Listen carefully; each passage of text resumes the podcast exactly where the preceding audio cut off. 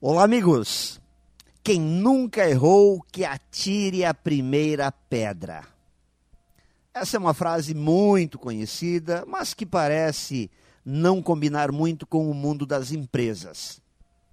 No mundo das empresas, a tolerância ao erro é muito baixa. O erro é quase um crime a ser punido com apedrejamento. Mas, no dia a dia, quando as pessoas percebem que nas empresas não existe tolerância ao erro, que o seu ambiente de trabalho não permite testar e tentar, o seu comportamento se altera, muda. Primeiro, deixam de ter iniciativa, pois é mais seguro fazer o que já se tem domínio e já foi testado. Em seguida, começam a esconder os eventuais erros cometidos. A ansiedade aumenta com a sensação de constante caça às bruxas. As pessoas, de um modo geral, gostam de se sentir responsáveis, mas não gostam nada de se sentir culpadas.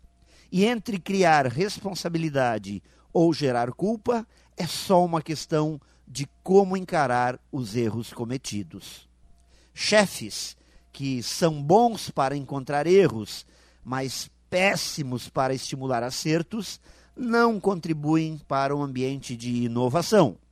E todos sabemos, empresas que não inovam estão fadadas a desaparecer do mercado, serão apedrejadas por ele. Pense nisso e saiba mais em profjair.com.br. Melhore sempre e tenha muito sucesso!